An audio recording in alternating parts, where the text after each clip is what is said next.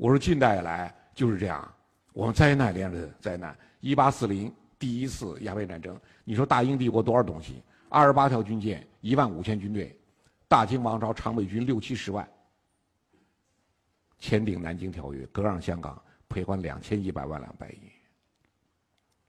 一八六零第二次鸦片战争，英法联军总共两两万五，英军一万八，法军七千二，长驱直入中国首都，杀人放火，将圆明园付之一炬。以如此小的兵力，长驱直入一个首一个大国的首都。一九零零年甲午战争，一纸马关条约，割让辽东半岛、台湾，赔赔款白银两亿两，开辟空前的割地赔款。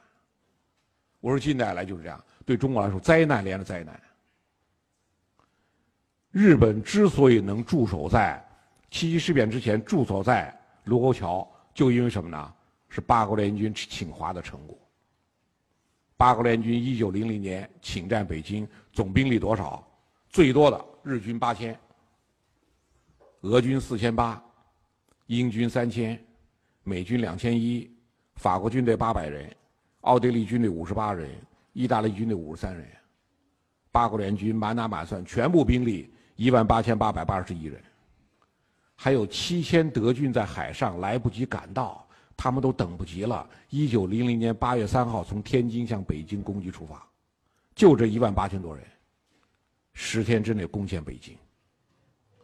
我们京畿一带的义和团团民五六十万，清军十五六万，没有挡住啊！当然，八国联军占领北京之后增兵，增兵到约十万，但是攻占北京就这一万多人，把北京打下来。最后签订《辛丑条约》，根据一九零零年、一九零一年九月签订的《辛丑条约》。中国应允诺诸国会同酌定数处，留兵驻守，以保京师之海盗无断绝之虞。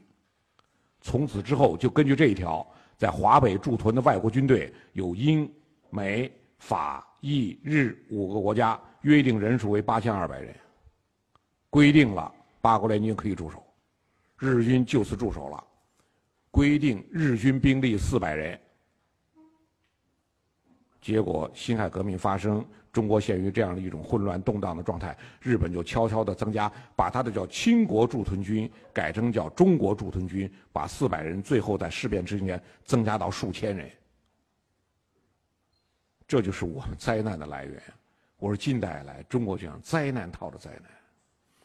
中国有句老话叫“卧榻之上起卧榻之上岂容他人酣睡”，国家本应据对手于千里之外的核心区域。战争爆发以前，竟然人家已经久居于此，形成了卧榻之上他人可以酣睡的局面。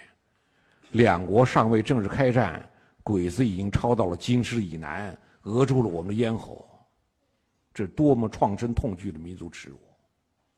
我说我们在抗日战争纪念馆参观完就忘了，那个地点本身就是中华民族的奇耻大辱，战争竟然在这儿爆发。